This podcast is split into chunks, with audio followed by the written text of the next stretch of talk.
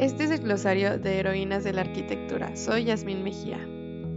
Y yo soy Dani Kaufman. Hoy, en nuestro episodio 8, concluimos nuestra crónica de las grandes arquitectas de la historia, hablando sobre Yvonne Farrell, Shelley McNamara, Katsuyo Seijima, tres de las arquitectas que han sido acreedoras al prestigioso premio Pritzker, considerado el premio Nobel de la arquitectura. Normalmente, cuando hablamos de mujeres que han recibido este prestigioso premio, usualmente se menciona a Zaha Hadid. Sin embargo, hoy queremos hablar sobre las tres arquitectas que han recibido el premio en 2020 y en 2010, como parte de las firmas Grafton Architects y Sanaa. Los invitamos a que consulten las redes sociales de Fundar MX para que puedan ver los posts del episodio de esta semana y que puedan comentarnos su opinión. Comencemos.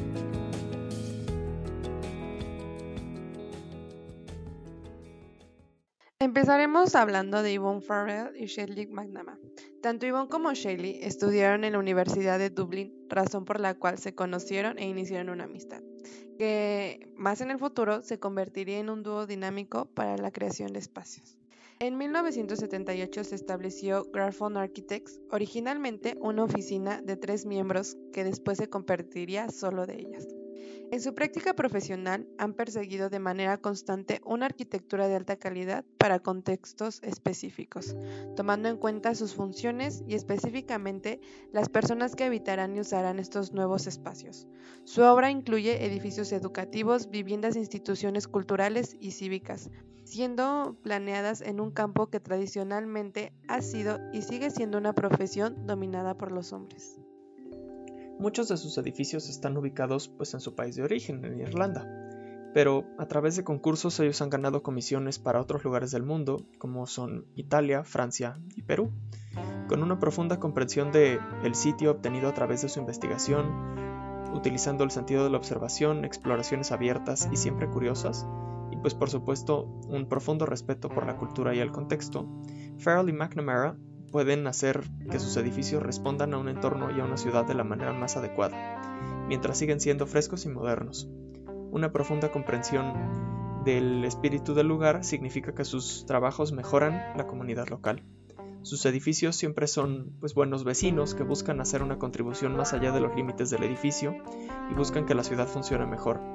Por ejemplo, sus viviendas en North King Street Housing en Dublín son un ejemplo perfecto de esto creando pues, un patio interior y un respiro en las concurridas calles adyacentes. Su enfoque hacia la arquitectura siempre es honesto, revelando una comprensión de los procesos de diseño y construcción, desde estructuras a gran escala hasta, hasta los más mínimos detalles. A menudo es en estos detalles, especialmente en edificios con propuestos modernos, donde se puede sentir un gran impacto. Por ejemplo, el Instituto Urbano de Irlanda, en Dublín, que se inauguró en 2002, emplea lo que las arquitectas llaman una piel hecha a mano para crear un edificio visualmente interesante a través de cambios en los materiales que responden a las aberturas, pliegues, necesidades de sombra y otras preocupaciones. Al mismo tiempo, emplean metodologías de control ambiental, buenas prácticas y sentido común para un edificio eficiente y sostenible.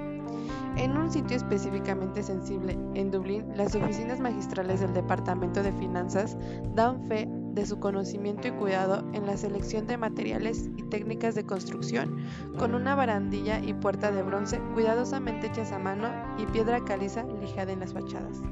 La arquitectura es un marco para la vida, nos ansía y nos conecta con el mundo de una manera que ninguna otra disciplina de creación de espacio pueda, dijo Shelley McNamara en su discurso del premio Pritzker. Yvonne Farrell dijo también, la arquitectura podría describirse como una de las actividades culturales más complejas e importantes del planeta. Ser arquitecto es un enorme privilegio y ganar este premio es un maravilloso respaldo de nuestra creencia en la arquitectura. Las arquitectas son hábiles y exitosas, trabajando a muchas escalas, desde grandes edificios institucionales hasta una casa de poco más de 100 metros cuadrados, sin gestos grandiosos o frívolos, ellas han logrado crear edificios que son presencias monumentales cuando es apropiado, pero aún así están divididos en zonas y detallados de tal manera que produzcan espacios más íntimos que crean comunidad dentro. Como una constante en su enfoque, las arquitectas entienden cómo diseñar secciones complejas de edificios de tal forma que las vistas conecten con los profundos espacios interiores y el reino exterior más amplio. Continuaremos con Katsuyo Sejima. Nació en Ibaraki, Japón, en 1956. Es socia fundadora de Sana junto a su esposo Ryuji Nishizawa.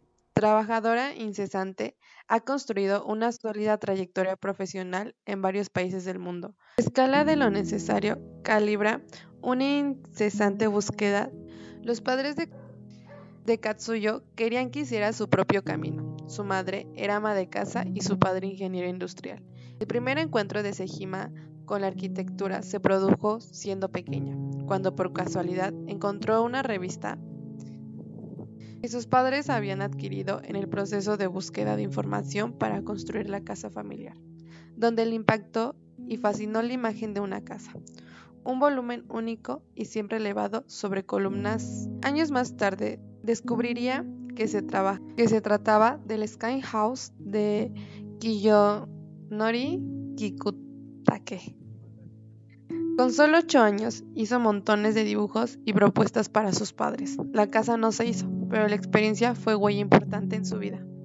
Katsuyo Seijima finalizó sus estudios de arquitectura en la Universidad de Mujeres, que era una universidad progresista donde trabajaban mucho pues, a pequeña escala de proyectos, mientras otras escuelas del país abordaban escalas de mayor envergadura. Seijima recuerda el hecho de dedicarse al estudio minucioso de la vivienda como un hecho particularmente ambiguo, la casa es un punto de partida, el espacio primogéneo que antecede lo colectivo y le interesa particularmente su evolución en el tiempo. Sin embargo, ella reconoce que la universidad en ese momento apenas estaba formando y que no había demasiadas arquitectas dedicadas al trabajo a gran escala. Su primera experiencia en el mercado laboral fue trabajando como becaria para el arquitecto Toyo Ito, con quien trabajó hasta 1987 cuando decidió pues, establecer su propia firma, Katsuo Seijima and Associates. En 1992, ella fue nombrada como joven arquitecta japonesa del año por el Instituto de Arquitectos de Japón, y en 1995, junto con Ryo Nishizawa, ella forma la oficina conjunta Seijima Nishizawa and Associates, SANA, con base en Tokio. SANA fue creada fundamentalmente para encarar y compartir el, en trabajo en equipo grandes proyectos y competencias internacionales. Sin embargo, cada uno preserva un pequeño espacio para encargos más personales que se resuelven de manera individual, casas, tiendas interiores, por ejemplo. Para Katsuyo, la casa es una célula y me atrae mucho su evolución, pero la gran escala también me interesa, lo que no haría por dejar de proyectar viviendas para diseñar solo grandes edificios. Uno se mide cada vez que hace una vivienda. Todas las viviendas que he hecho me ilustran mi biografía arquitectónica, mi evolución como arquitecta y mis intereses de cada momento. La sencillez y la escala de lo necesario configuran el complejo universo creativo personal y profesional de Sejima, espacios no independientes, maclados y solubles. Lo necesario se impone para la arquitectura en demanda de lo pequeño y lo cotidiano, pero también son la exigencia y el tiempo invertido en su trabajo. Soy una persona que necesita flores y algún árbol cerca. Por eso he buscado tener un jardín aunque sea muy pequeño. Tengo cuatro árboles, un limonero, una manzana, un arándano y un naranjo chino en apenas tres metros. En Sana, la producción de modelos es un hecho instintivo y prolífico en la oficina. Adquiere incluso números que casi casi rozan en lo ridículo. Por ejemplo, para el Museo de Kanazawa se fabricaron más de mil. Los, los, modelos le permiten a Katsuo Seijima resolver la contradicción entre mente, espacio y cuerpo. Ella persigue alojar cómodamente el cuerpo humano en uno, algunos o muchos, en un ensayo obsesivo, consciente y necesario en un proceso de diseño.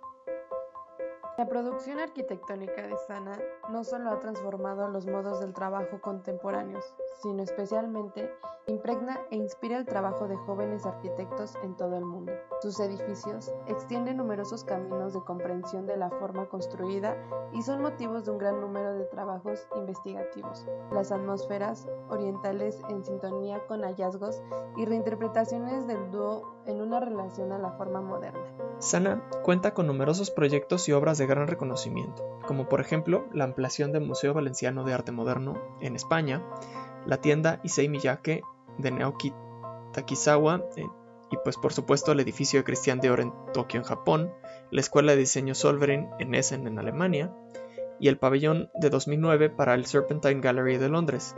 También la terminal de transbordadores de Naoshima en, en Kagawa en Japón, el Museo de Arte Contemporáneo del siglo XXI de Kanazawa, el Museo de Arte Contemporáneo de Nueva York, el Museo Louvre-Lens en Francia, el Rolex Learning Center de Lausanne en Suiza, el Pabellón de Cristal del Museo de Arte de Toledo en, de Ohio y el Pabellón Fabril en el campus de Vitra en Alemania.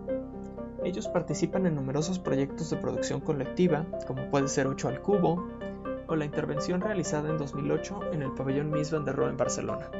En 2004, ellos recibieron el Premio León de Oro en la Bienal de Venecia y también el Premio del Instituto de Arquitectura de Japón en 2006 y pues por supuesto el Premio Pritzker en, 2020, en 2010.